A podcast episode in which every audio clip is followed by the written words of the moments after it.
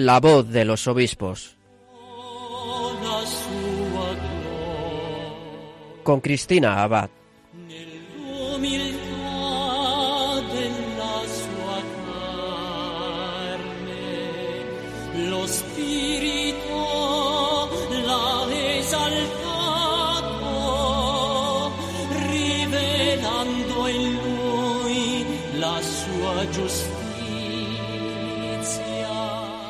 Muy buenas noches, queridos oyentes de Radio María. Les saluda Cristina Abad y con mucho gusto les voy a acompañar durante esta hora en nuestro programa de La Voz de los Obispos. Tendremos una vez más la oportunidad de conocer un poco más de cerca algunos de nuestros prelados y escuchar sus testimonios, sus mensajes y sus noticias. En el programa de hoy tendremos el honor de entrevistar al obispo de Cartagena, Monseñor don José Manuel Lorca Planes, quien nos hablará sobre su vocación, su experiencia como obispo en Teruel y Cartagena, nos acercará a la realidad de los tres seminarios de la diócesis, de sus sacerdotes y a la devoción mariana que comparten en la tierra murciana. En nuestra sección de Episcoflases estará con nosotros nuestro colaborador Miquel Bordas para comentarnos las principales noticias de estos días. Con motivo de la beatificación de los mártires de Nembra que ayer tuvo lugar en Asturias, su arzobispo, don Jesús Sanz, nos ha dejado un mensaje que también escucharemos. Y puesto que recientemente hemos celebrado la fiesta de Nuestra Señora del Rosario, Monseñor Puyol, arzobispo de Tarragona, nos dedicará unas palabras llenas de devoción a la Virgen. Devoción de la que participa a su vez nuestro obispo entrevistado, Monseñor Lorca Planes, quien compartirá una de sus muchas experiencias vividas desde el corazón de María. Corazón Inmaculado en el que depositamos también el programa de hoy, en este 9 de octubre, en La Voz de los Obispos.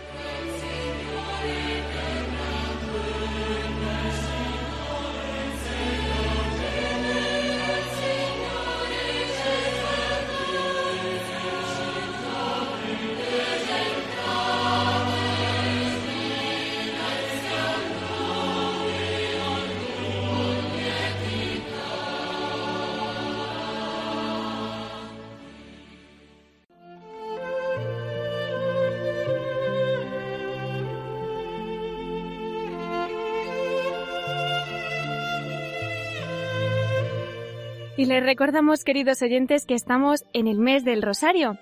Les cuento que en cierta ocasión un sacerdote pues comentó en su humilía que desde el confesionario él solía preguntar a los feligreses qué era lo que rezaban más a menudo. Este sacerdote, que no era diocesano, que había pasado pues por varios destinos de España, decía que podía asegurar que Murcia era el lugar donde más se rezaba esta oración. Me imagino que España, al ser un país tan mariano, pues en todas las diócesis se tiene muy presente. Pero bueno, por algún motivo él decía que daba fe de que el rosario en Murcia estaba muy vivo y muy presente.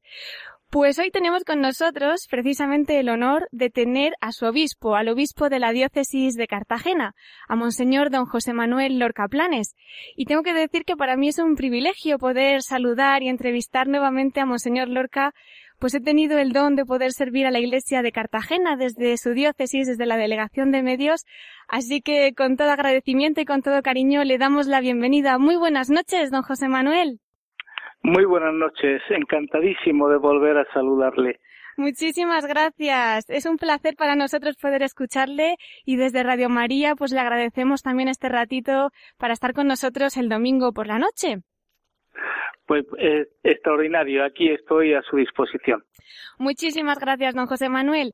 Vamos a contarle un poquito a nuestros oyentes muy brevemente algo sobre, sobre su vida. Digamos que usted nació en Espinardo, en Murcia, cursó los estudios medios en el seminario menor y después los eclesiásticos en el seminario mayor de San Fulgencio, allí en Murcia, y es licenciado en teología bíblica por la Facultad de Teología de Granada. Recibió la ordenación sacerdotal en la parroquia de San Pedro Apóstol de Espinardo un 29 de junio de 1975. Qué gran día, sin duda. y bueno, entre otros cargos, pues ha sido secretario del obispo de Cartagena de Monseñor Javier Azagra, ha sido también rector del Seminario Mayor y Menor de Cartagena, vicario episcopal de la zona de Lorca, vicario general, ha sido también profesor de religión en escuelas públicas, en el Centro de Estudios Teológicos San Fulgencio de Murcia, en el Instituto Superior de Ciencias Religiosas a Distancia San Agustín y director y fundador de la Escuela de Teología de Lorca. Otro día importantísimo es aquel 6 de marzo de 2004 cuando es ordenado obispo en Teruel y nombrado obispo de Cartagena un 18 de julio de 2009. Toma posesión el 1 de agosto en 2009 y bueno, pues en la Conferencia Episcopal Española también ha sido miembro de la Comisión Episcopal de Seminarios Universidades del 2005 al 2014 y de la Comisión de Pastoral del 2011 al 2014. Desde marzo del 2014 pertenece a la Comisión Episcopal de Medios de Comunicación Social y tengo que añadir que también tenemos con nosotros a un obispo que guarda dentro un artista porque pinta maravillosamente bien. Solo tienen que meterse en la página web de su diócesis y verán esos dibujitos tan pedagógicos, tan entrañables y tan evangélicos. Pues don José Manuel, buenas noches y muchísimas gracias. Muy buenas noches. Esos son los buenos ojos con que miran las cosas. Que sin duda ninguna es un regalo de Dios porque mm, cuando uno tiene buenos ojos ve las cosas muchísimo mejor de lo que son. Pues don José Manuel, buenos ojos y ahora buenos oídos también, porque yo creo que tiene muchísimo que contar y somos todo oídos. Además, no debe haber muchos obispos que han sido llamados a pastorear su propia diócesis, ¿no? ¿Cómo acoge un obispo esta misión en su propia tierra? Bueno, en realidad yo creo que en este momento ya somos bastantes, ¿no? Eh, es una realidad, sin duda ninguna, hermosísima. Yo jamás me lo podía imaginar. Ciertamente que para mí fue una sorpresa muy grande cuando entonces el señor Nuncio me anunció de que venía a servir a la iglesia que me vio nacer a la fe y que me vio nacer en la vida, ¿no? Pero eh, le tengo que comunicar que después de estos años que yo llevo en mi propia diócesis, desde 2009 eh, que estoy sirviendo aquí, que que Dios que Dios no cesa, es, es, es extraordinaria la grandeza, el amor, la misericordia y sobre todo las múltiples posibilidades que Dios da, pero no por su obispo, sino por la gente, por los sacerdotes, por el pueblo de Dios, que, como usted decía al principio, es un pueblo que, que mira al cielo y, y que sobre todo tiene muy en cuenta a la Madre. Eh, Murcia como decía el Papa San Juan Pablo II cuando se despedía de España, eh, España tierra de María, yo puedo decir que la diócesis de Cartagena, como yo creo que la mayoría de las diócesis de España, somos diócesis mariana. Y qué consuelo, ¿verdad? Para todos nosotros, como dice usted, ser tierra de María y tener a nuestra Madre que vela por nosotros en todo momento. Claro que sí. Entre estas tierras podemos destacar Espinardo, ¿no? Concretamente de donde procede usted. De allí han salido numerosas vocaciones, entre ellas la suya, por supuesto. Y yo no sé, don José Manuel, en qué momento se despierta esa vocación, porque era jovencito, ¿no? Bueno, en realidad mm, yo era un chico que andaba por allá como cualquier otro, que por mis padres y mis abuelos, etcétera, eh, íbamos a la Eucaristía, mis abuelos todos los domingos nos llevaba a sus hijos y a los nietos, nos llevaba a la misa y bueno, pues prácticamente era un, algo normal y, y, y lógico, ¿no? Y cuando uno está cerca del Señor, Dios siempre habla. Eh, siempre habla. A mí, yo recuerdo en mi niñez y en mi juventud que Dios estaba muy presente en mi vida, sin duda ninguna, hasta que llegó un momento, como Dios siempre lleva la iniciativa, pues me, me anima sin yo tener experiencia de lo que era un seminarista, ni lo que significaba eso de ir al seminario, ni nada de esto, porque, bueno, eh, no lo había oído nunca. entonces, eh, mira por dónde un compañero mío de la escuela, del colegio donde yo estaba, me decía, me voy a ir al seminario. Y yo le pregunté con interés qué es eso. Y parece ser que uno de los jesuitas que, que estaba en nuestro colegio, pues le, le, había animado y bueno, y él lo veía con unos ojos espléndidos y yo creo que su alegría me la contagió, de tal manera que me hice yo también eh, accesible a la voz de Dios que ya me estaba hablando y yo todavía no le había respondido. Y bueno, yo iba para jesuita. iba para jesuita, aunque la providencia creo que le preparaba otros destinos, ¿no? Efectivamente, en mi pueblo había un sacerdote muy apostólico eh, en la parroquia y entonces me dijo, bueno, no te preocupes, José Manuel, si, si el Señor está en todas partes y además esto, mira, es más accesible, tú te vienes conmigo mañana y vamos al seminario y allí te reciben y, y bueno, pues ya te irán diciendo. Pues dicho y hecho y así fue como comenzó la historia. Ya desde entonces he estado siempre en mi vocación con una claridad meridiana y con un deseo grande de servir al Señor, pero además con una alegría profunda, ¿no? Que es la que me ha regalado Dios. Qué bonito, servir al Señor con alegría, ¿no? Como dice el Salmo.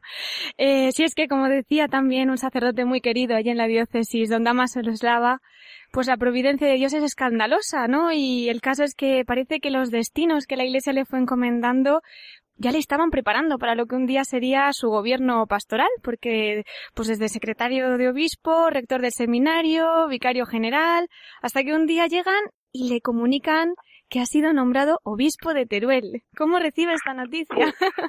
realmente uno se queda patidifuso porque no no tienes no tienes yo en, en los planteamientos de mi vida la única cuestión que me hacía vibrar era servir al Señor y servir a esta iglesia a la que quiero en el alma servir y estar y he tenido también la gran suerte de querer a, a pues a todos los que he podido estar sirviendo en las distintas parroquias, en los movimientos, etcétera, donde quiera que he estado, he estado muy a gusto, muy bien acogido y sobre todo eh, me he sentido muy arropado, siempre. Y la verdad es que siempre he encontrado ayuda y, y consideración en todo el mundo, ¿no?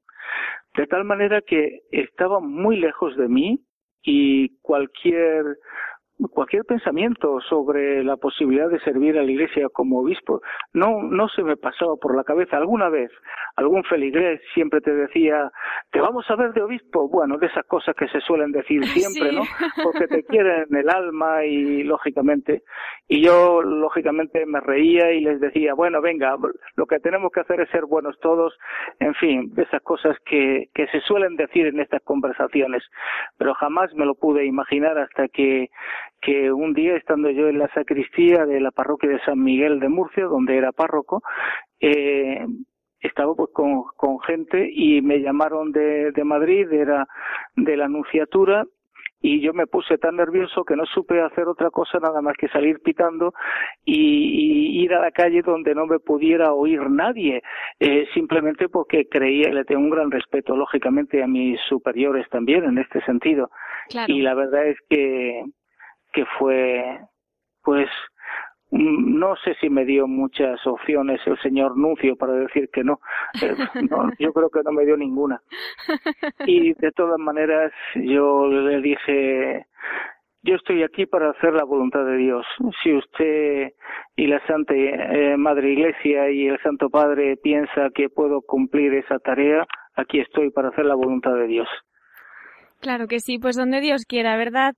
Y después de esos años en Teruel, pues el Señor se lo lleva a Cartagena, a esa diócesis, su tierra, y, allí sigue de momento, pues en una, vamos, en una diócesis que le quiere muchísimo y en el que allá, pues conoce además, conocía de antes a los sacerdotes, conocía también las realidades eclesiales. Actualmente, eh, don José Manuel, ¿cuántos sacerdotes tiene la diócesis? Sí, pero me permite que hable un poquito de Teruel, que si no va a parecer que, que, no les tengo en el corazón. y a mí jamás, jamás se me olvida la diócesis de Teruel porque la quiero en, el alma y sobre todo porque he estado los cinco años de obispo titular y el año de administrador apostólico, pues eh, encantadísimo, una diócesis entrañable, eh, a los sacerdotes y a los y a los laicos con los que he trabajado con ilusión pues lo llevo lo llevo muy grabado. Es una diócesis que realmente es una bendición una verdadera bendición y ellos fueron los que me ayudaron a ser a ser pastor buen pastor se encargará el Señor a base de ponerme la cruz cada día más grande para que no se me olvide y, y llegar a serlo, ¿no? Pero eso me imagino que cuando me presente ante el Señor me podrá decir, bueno, has cumplido con tu obligación. o todavía te queda mucho que aprender. Así que eh, tienes unos pocos años más para que puedas mejorar, ¿no? Y de hablarle de la diócesis de Cartagena, es hablarle con el corazón en la mano también.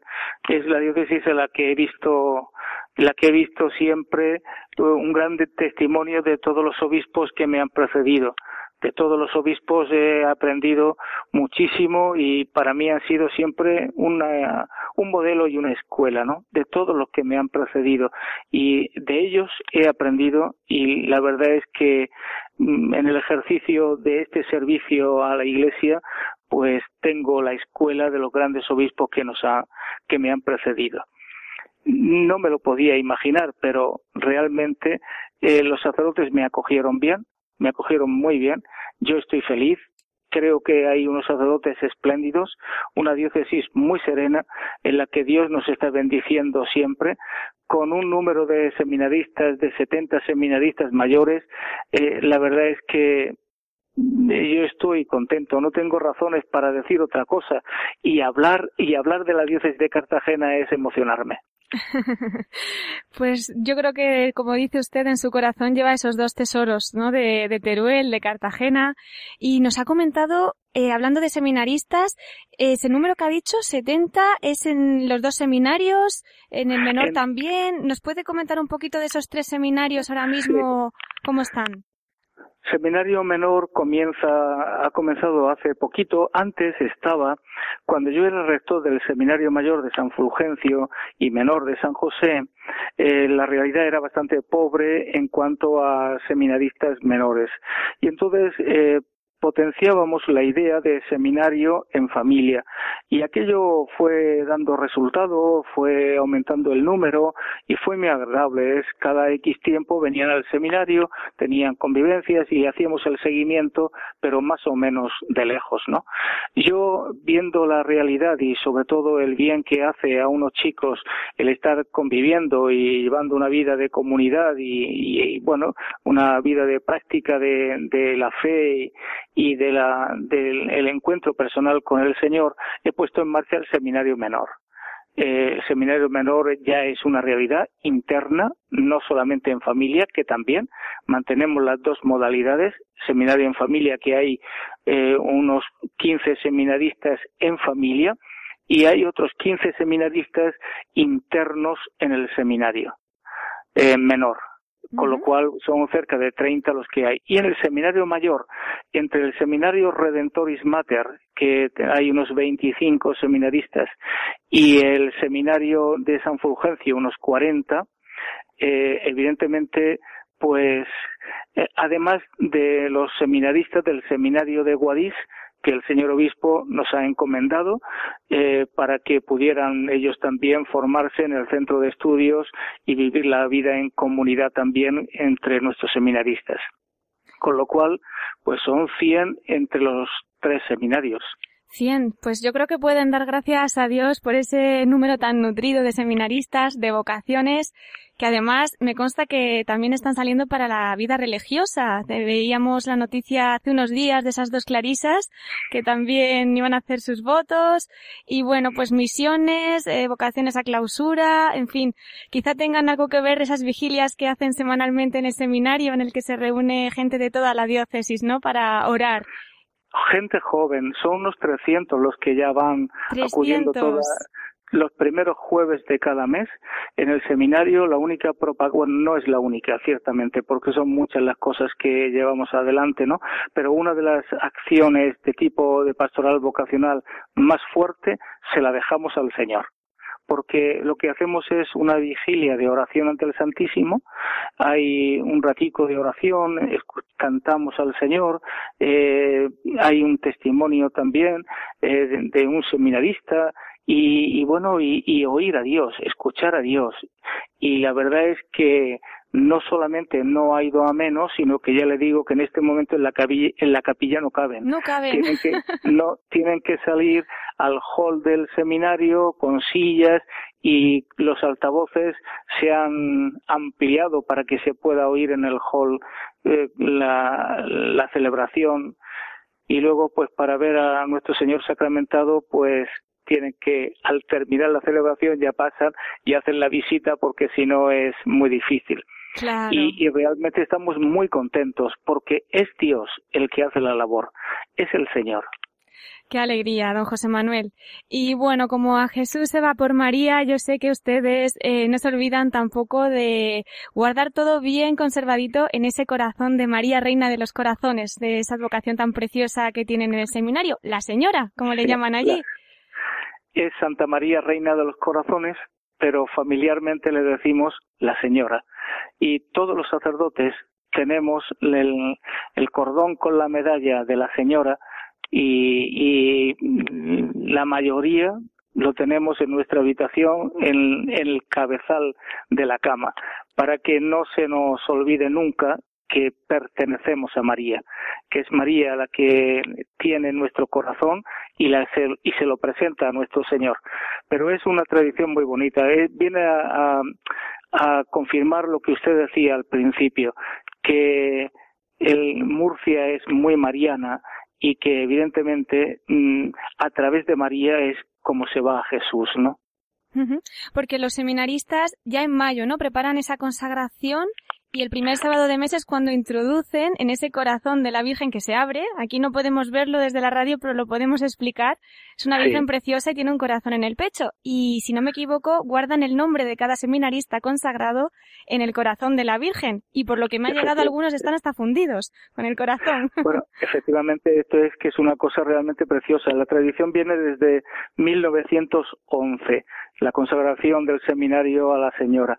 Y desde entonces el primer sábado del mes de mayo, el Seminario Mayor hay una consagración a Nuestra Señora de los primeros que han entrado al seminario, de los que ese año han entrado al seminario, de tal manera que prácticamente estamos todos, todos, excepto los que han venido de fuera, incluso de los señores obispos, pero cuando vienen el primer año, el primer sábado del mes de mayo, están ahí y hacen también su consagración a la Señora con la oración de San Alfonso María de Ligorio, que es una oración preciosa, y, ahí prácticamente, de alguna manera, ¿dónde vamos a estar mejor que en el corazón de María?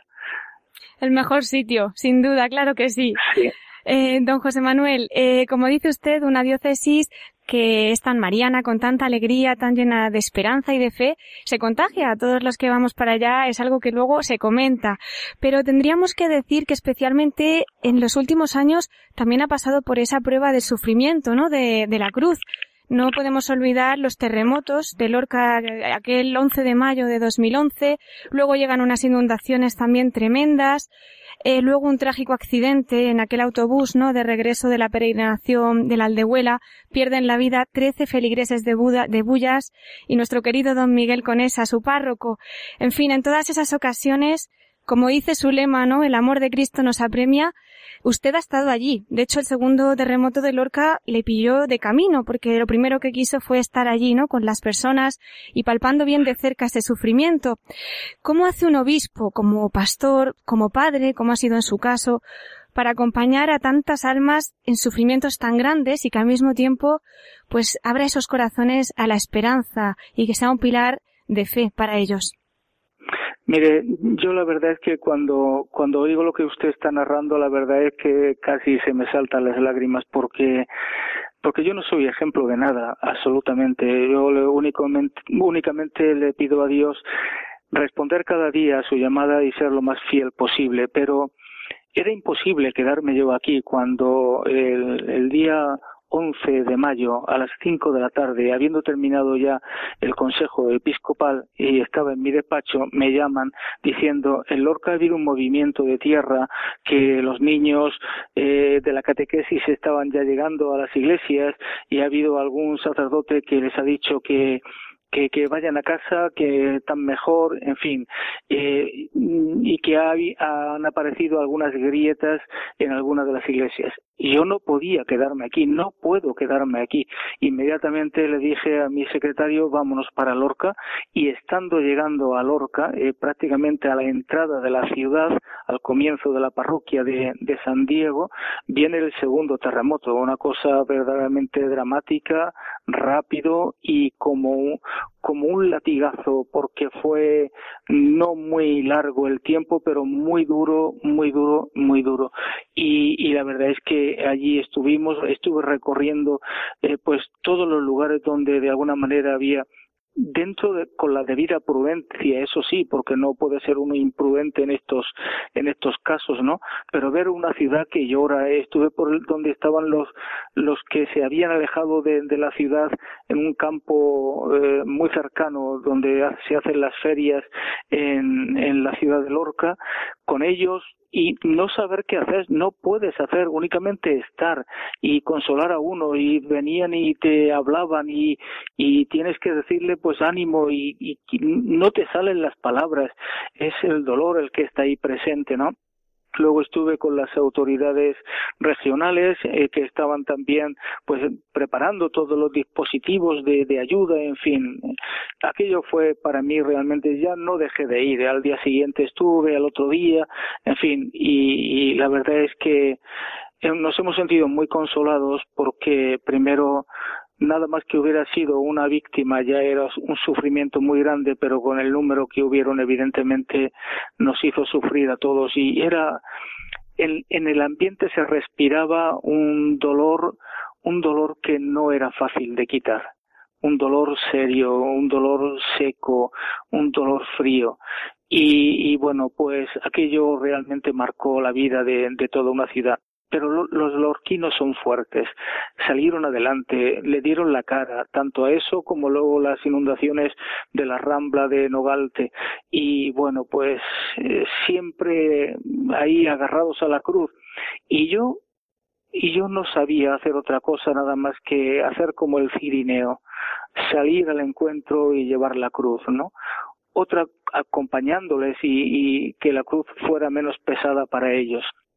En el caso de Bullas, con lo del accidente, que fue también a las dos de la madrugada, alguna cosa así, una hora bastante ya avanzada de la noche, y estuve inmediatamente, me fui al lugar, estaban allí los bomberos, aquello era un espectáculo tremendo, pero no me podía quedar aquí. Me habían dicho que habían muerto unos, un, que había un accidente con, con muertos, eh, y yo no me podía quedar aquí. Fui para allá y luego estuve en el pueblo esa, esa noche, la dediqué toda la noche a, estar con las familias en el pabellón donde fueron luego comunicando las incidencias y, y rezar a la Virgen del Rosario, estar con ellos, celebrar la Eucaristía, en fin, orar en vigilias de oración, es que no puedo hacer otra cosa.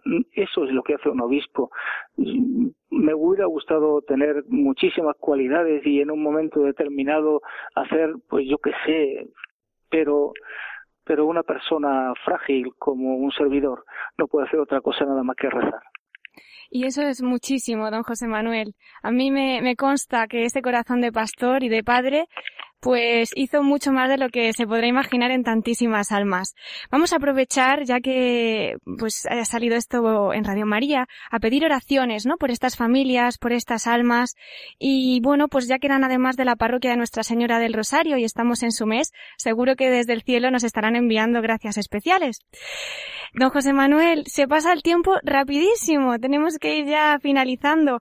Pero bueno, ya que es usted también eh, miembro, perdón, de la Comisión Episcopal de Medios de Comunicación Social, ¿qué mensaje nos daría para todo nuestro equipo de Radio María, para los oyentes que nos están ahora mismo escuchando? Bueno, pues eh, que no perdamos el ánimo. Es decir, para este año, en nuestra diócesis de Cartagena, yo he puesto como objetivo para nuestro plan de pastoral, habiendo consultado al pueblo de Dios, eso sí, con todos los laicos y, y todos los sacerdotes, etcétera, al final la, el enunciado de nuestro trabajo va a ser el mismísimo que puso San Juan Pablo II de cara al tercer milenio no tenemos otro plan de pastoral mejor que Cristo. Es Él el único plan de pastoral. De tal manera que nos centraremos en Cristo, estaremos cercanos a Él, le miraremos a la cara, estaremos junto a su cruz y sobre todo, como nos recordaba el Papa Benedicto, la cita esta de Colosenses de San Pablo, con motivo del año eh, de la Jornada Mundial de la Juventud en Madrid, nuestro cimiento es Cristo, estaremos enraizados en Cristo, edificados en Cristo y firmes en la fe. Es lo que deseo también para todos los oyentes. Pues muchísimas gracias, don José Manuel. Con esas palabras nos quedamos. Y por cierto, ya que estamos en el mes de octubre, creo, creo, que no queda mucho para su cumpleaños. Así que aprovechamos desde aquí para felicitarle para ese 18 de octubre y pediremos oraciones especiales para usted de cara a ese día. Muchísimas gracias. Como lo sabes todo. no todo. Muchísimas gracias. Es, es un, es un honor y sobre todo eh, un agradecimiento muy grande el que quiero enviarte y sobre todo también enviar a todos los oyentes de Radio María que sin duda ninguna tenéis un corazón muy grande, estáis haciendo eh, la vida de, de la familia, de, de nuestra sociedad, etcétera, más hermosa y más apasionante. Muchísimas gracias, don José Manuel. No le voy a despedir del todo, porque si nos hace el favor, nos gustaría tenerle con nosotros también en la última sección de nuestro programa, desde el corazón de María. Así que si nos quiere acompañar durante este ratito, luego volvemos con usted. Muy bien. Muchísimas gracias, don José Manuel. Estás escuchando La voz de los obispos con Cristina Abad, Radio María.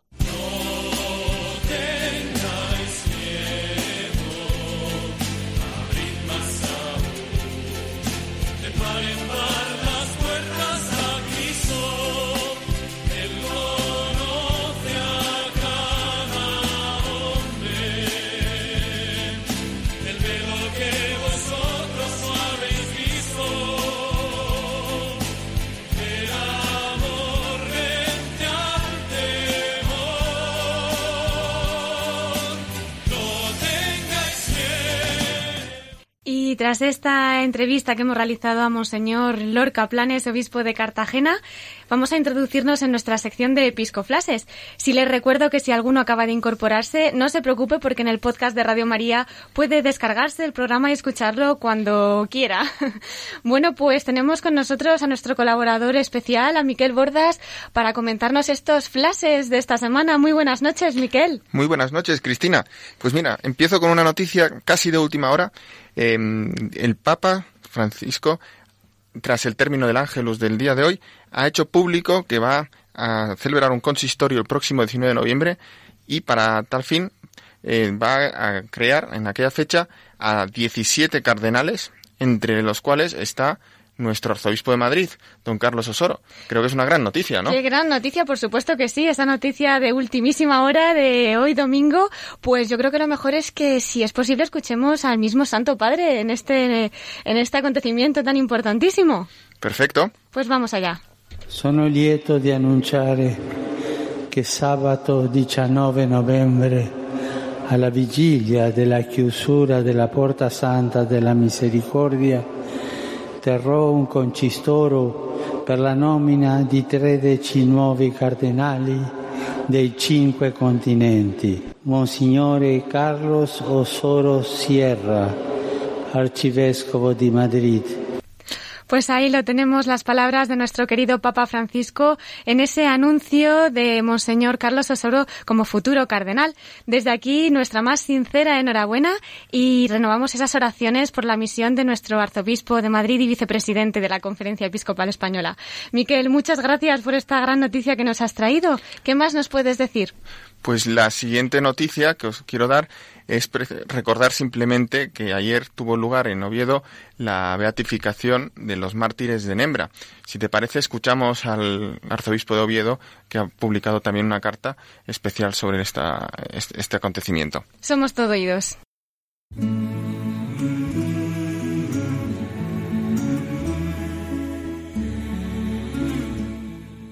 Celebramos el testimonio cristiano que dieron los que tuvieron que expresar su fe pagando el alto precio de su propia vida.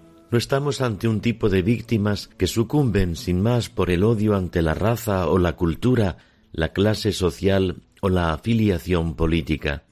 Estamos hablando de personas que entregan su vida pudiéndose quedar con ella, en un gesto de suprema libertad, con un santo heroísmo que sólo es posible por el auxilio de la gracia de Dios. La historia cristiana de España relata una historia paradójica también en la carne de sus mártires. La bienaventuranza de la vida que sobrevivió para siempre jamás a la muerte maldita en aquellos mártires cristianos, matados por el odio a la fe, que entre los años 1934 a 1939 fueron víctimas de una terrible confusión, una persecución enloquecida, una represión en nombre de la libertad que se trocó en liberticida. Cuando la Iglesia los beatifica, no relata el escarnio de mofa y befa que sufrieron antes de morir, ni se quiere reconstruir aquel terrible escenario ni siquiera se pronuncia el nombre de los verdugos, sus enseñas y sus siglas. Nuestro recuerdo no nace del resentimiento ni pretende reescribir la historia con injusto ajuste de cuentas. No esgrime la provocación, sino que busca el reconocimiento de la gratitud y la reconciliación que en estos mártires aprendemos. En el paredón del odio de ellos no salió queja alguna, murieron amando a Dios, testimoniando su belleza, y como hizo el Maestro, miramos a quienes no sabían lo que hacían, mirando a quienes no sabían lo que hacían, imploraban a Dios para ellos el perdón y la clemencia. Su ridículo presunto delito en la mente de sus asesinos fue la fe que los mártires abrazaron, su vocación vivida, el testimonio cristiano en todas las vías no se les encontró en sus hábitos o en sus ropas un carné de partido, pues nunca militaron en política, ni armas defensivas quienes eran instrumentos de la paz rendida, ni odio en su mirada quienes se asomaban a la vida desde los ojos del Señor, ni siquiera una resistencia legítima que hubiera podido resolver la tragedia con una comprensible huida. Así fue en Nembra un párroco bueno y entregado a su pueblo, dos mineros, padres de familia, un estudiante de magisterio. Sencillamente habían encontrado a Dios en sus vidas, escucharon el susurro de su llamada y dijeron un sí grande a lo que en la iglesia el Señor les proponía. Este es el tono de nuestra memoria, hecha recuerdo y hecha oración, conmovidos por tan supremo testimonio de quienes creyeron con fe hasta el extremo, que se torna en testimonio no sólo de fe, sino también de amor, al morir perdonando a quienes les arrancaban absurdamente la vida. Se podrán escribir panfletos, rodar películas, vociferar en tertulias y dictar leyes que reabren las heridas, pero todo eso caduca con el implacable paso de los días cuando lo que se dice, se escribe o se filma no hace las cuentas con la verdad. Y al final sólo quedan los nombres laureados con la corona de la santidad y la palma del martirio de estos hermanos nuestros.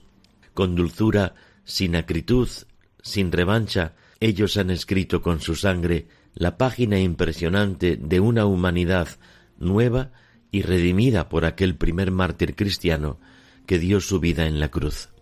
Nuestra diócesis saluda y venera en estos mártires de Nembra el regalo que nos despierta la fe y nos emplaza a testimoniarla en la trama de cada día. El Señor os bendiga y os guarde.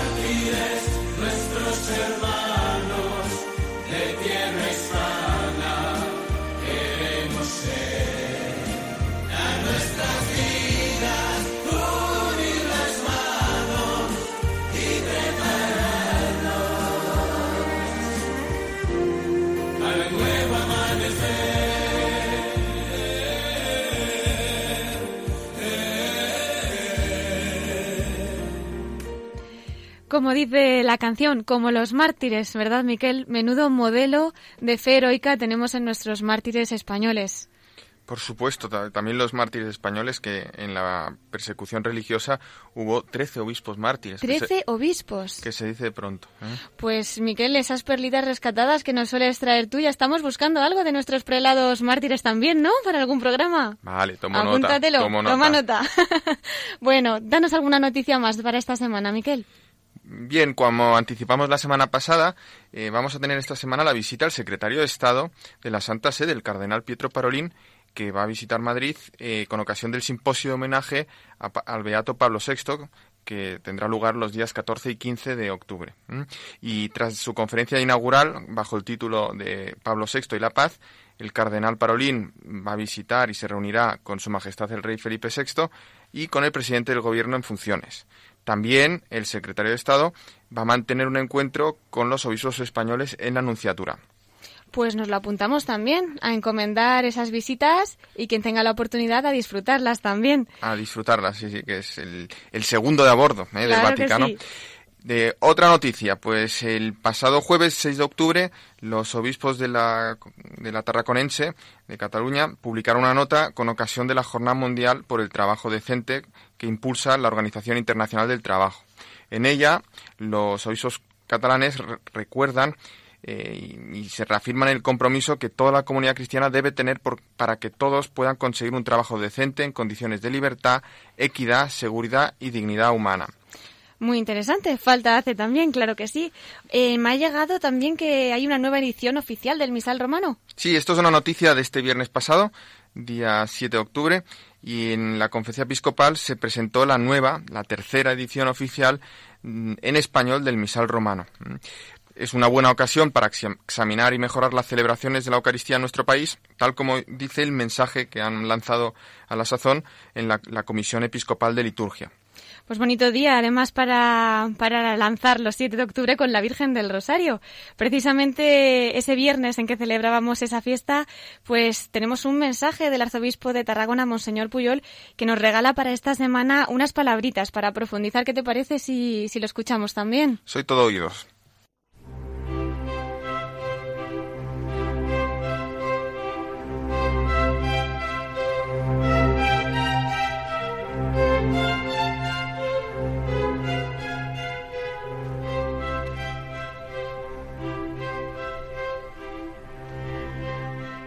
Un cordial saludo. De ahora en adelante todas las generaciones me llamarán bienaventurada. Esta profecía de la Virgen María ante su prima Santa Isabel la cumplimos cada día que rezamos el rosario y en él recitamos el saludo que su parienta le hizo. Bendita tú eres entre todas las mujeres y bendito es el fruto de tu vientre. Con ocasión de la festividad de la Virgen del Rosario, desearía inscribir esta devoción mariana en el marco del año jubilar de la misericordia al cual el Papa Francisco nos convoca con la bula Misericordiae Vultus, el rostro de la misericordia. Dice el Papa en el último capítulo. El pensamiento se dirige ahora a la Madre de Misericordia. Que la dulzura de su mirada nos acompañe en este año santo para que todos podamos redescubrir la alegría de la ternura de Dios. Y en efecto, al pie de la cruz, María, junto con Juan, el discípulo del amor, es testigo de las palabras de perdón que salen de la boca de Jesús. María atestigua que la misericordia del Hijo de Dios no conoce límites y alcanza a todos sin excluir a ninguno. Hasta aquí las palabras del Papa Francisco. Rezando el rosario, no solamente repetimos alabanzas a la Madre, sino que también contemplamos los principales acontecimientos en la vida del Hijo. Por ello es una oración vocal y a la vez contemplativa, al alcance de todas las personas, cualquiera que sea su formación intelectual o teológica. Grandes científicos como Pasteur la tenían por su oración preferida y grandes santos rezaron esta plegaria y la divulgaron por el mundo. Scott Hahn, que llegó al catolicismo desde el calvinismo, ha escrito, El rosario se reza bien cuando paramos toda nuestra actividad, dejamos las mil obligaciones que tenemos y nos abandonamos como niños que pasan un rato con su madre. Os recomiendo honrar a la Virgen María, introduciendo o reintroduciendo, si es el caso, esta oración en el seno de la familia si en el hogar hay niños pequeños, sin duda se distraerán o jugarán con llevar las cuentas de las Ave Marías y quizás solo aguantarán un misterio. Si hay adolescentes que ya no se unen a la plegaria común, siempre les quedará para la vida el eco de estas palabras pronunciadas con sencillez por sus mayores. Lo que ahora consideran una oración repetitiva les sonará algún día a lección espiritual de la confianza en Dios que tenían sus padres o sus abuelos. Pidamos a la Virgen que nos ayude en nuestras tareas de cada día y fortalezca a los enfermos rezándole esta oración centenaria. Adiós y hasta el próximo día. Pues agradecemos a Monseñor Puyol sus palabras que tanto nos acercan a la Virgen y ya llegando al final de nuestros episcoflases, Miquel, si tienes alguna noticia más importante para terminar. Sí, por supuesto. Aunque ya estuvimos comentando la semana pasada de forma más detenida, pero recordamos que la canonización del Beato Manuel González será el próximo domingo. Va a ser mm, un qué poquito queda Sí, va a ser un día muy grande, Cristina. Una oportunidad además para todos para que lo podamos conocer un poco más y sobre todo encomendarnos al, futuro santo. Por supuesto que sí. Y te traigo, si te parece, la perla de esta semana. Mm, ya sabía yo que habías traído alguna perlita. Cuéntanos, Miquel. Pues estando en el mes de la Virgen, del Rosario, pues hoy traigo una cita, un texto eh, de Santo Tomás de Villanueva, que, cuya fiesta celebramos mañana. Fue un gran arzobispo de Valencia del siglo XVI, él era agustino, y en unos sermones que tiene, pues he sacado un texto sobre la Virgen. ¿eh? Es el sermón eh, con ocasión de la Asunción. Dice el, el, arzobispo de Santo Tomás de Villanueva, por su medio fue redimido el mundo, despojado el infierno, el demonio abatido, abierto el cielo. Por ella bajó Dios al hombre y subió el hombre a Dios. Por ella fue destruida la muerte, abolido el pecado, encontrada la gracia, suprimida la miseria. Ella es la que reparó el estrago de los ángeles, devolvió la vida a los hombres, la salud a los enfermos, dio la libertad a los cautivos, estableció a los miserables en los cielos. Ella es la alegría de los ángeles, la corona de los hombres, la gloria de las mujeres, el blasón de la Iglesia y su única esperanza sentada a la diestra del Hijo, bendita por los siglos. Qué bonito. Te diría que nos lo repitieras y todo, pero bueno, no tenemos tiempo y gracias a Dios tenemos el podcast para escucharlo todas las veces que queramos. Miguel, muchísimas gracias por habernos acompañado un domingo más en La Voz de los Obispos y como no, te invitamos a acompañarnos también en estos últimos minutos del programa dedicados a la Virgen. Tendremos también con nosotros al obispo de Cartagena, Monseñor Lorca, y va a compartir alguna vivencia especial desde el corazón de María.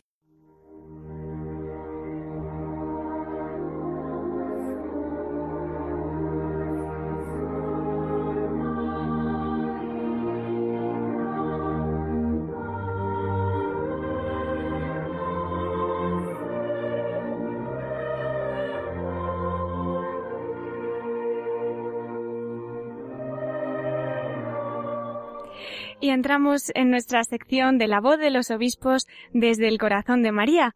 Como anunciábamos, tenemos con nosotros al obispo de la diócesis de Cartagena, Monseñor don José Manuel Lorca Planes, que le hemos entrevistado anteriormente. Si alguno os acaba de incorporar, le recordamos que en el podcast de Radio María se puede escuchar cuando ellos quieran. Y bueno, pues le volvemos a dar la bienvenida a don José Manuel. Buenas noches. Muy buenas noches de nuevo. Eh, muchísimas gracias por acompañarnos al final del programa en esta sección dedicada al corazón de la Virgen.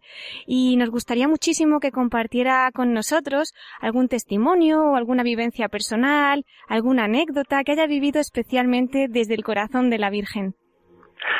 Bueno, pues me resultaría muy difícil encontrar una anécdota porque son muchísimas las que las que he vivido y las que tengo en mi corazón, ¿no? Pero les voy a contar una de la ciudad de Lorca, concretamente, que viví siendo párroco de la parroquia de San Mateo. Hay una costumbre, eh, Lorca es una ciudad muy mariana, una costumbre de ir a las distintas sedes de los pasos eh, azul y blanco y de los otros pasos de, de Semana Santa eh, con motivo de, de, el comienzo de la Semana Santa de ir a saludar a la Madre, a la Madre de la Amargura en el caso del Paso Blanco y a la Madre de los Dolores en el caso del Paso Azul. En el caso del Paso Azul hay una costumbre que es ir a la serenata. El jueves santo por la noche a las doce se concentra en torno a la iglesia de San Francisco miles de personas. Y el acto consiste en que en un momento, a las do, dando las doce, se abren las puertas y sale el trono de la Virgen de los Dolores eh, a la calle y la gente la recibe con palmas, aplausos y con oración. Yo estaba como un feligres más, como uno más de, de tantísimos que estábamos allí, de tal manera que no había reparado que detrás de mí había una señora que era un poco más baja que yo y creía que le estaba estorbando y le pedí perdón, le dije, perdone señora, que le, que dice, dice ella, no, no, no, no me está usted tapando nada porque no necesito verla, la tengo grabada en el corazón. La imagen de la Virgen la tenía grabada en el corazón. A mí aquello me impresionó tanto que de alguna manera fue objeto de que mi homilía en el Día de la Virgen de los Dolores tuviera en cuenta aquellas palabras como para decir tengamos a María grabada en nuestro corazón, porque es realmente el, la cosa más hermosa que puede tener un creyente. Y como dice el himno a la Virgen del Rosario en el pueblo de Bullas, de donde hemos estado hablando anteriormente que sucedió aquel accidente.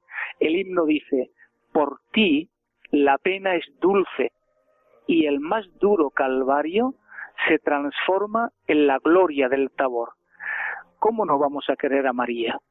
¿Cómo no vamos a acercarnos a María? ¿Cómo vamos a alejarnos, alejar nuestra mirada de María si ella es la que nos acerca al corazón misericordioso de Dios? Qué bonito, don José Manuel Lorca, precioso. Pues con esas palabras nos vamos a quedar y, como dice usted, que tengamos a María grabada en nuestro corazón. Le agradecemos muchísimo su testimonio, sus palabras y su compañía en este domingo, don José Manuel. Muchísimas gracias. Y en ese corazón de María nos vemos. Siempre a su disposición, encantadísimo de saludarles a todos.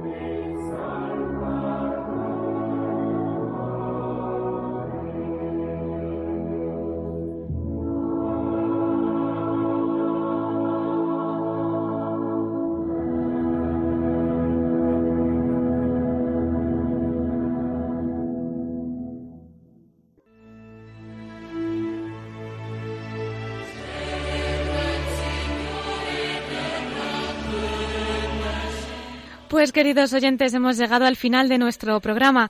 Agradecemos especialmente a don José Manuel Lorca Planes, obispo de Cartagena, el haber estado esta noche con nosotros y a los arzobispos de Oviedo y Tarragona por sus mensajes tan esperanzadores para esta semana. Gracias también a Miquel Bordas por acompañarnos e informarnos de las principales noticias diocesanas y muchísimas gracias a ustedes que nos están escuchando a través de las ondas de Radio María. Les recuerdo que tenemos un correo del programa para cualquier consulta, duda, aportación que quieran hacer. Pueden escribir a la voz de los obispos arroba radiomaria.es.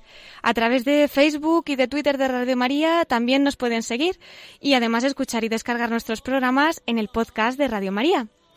Les esperamos el próximo domingo a las 9 de la noche. Que tengan una feliz semana. Les despide Cristina Abad. Muchas gracias y hasta dentro de siete días en La Voz de los Obispos.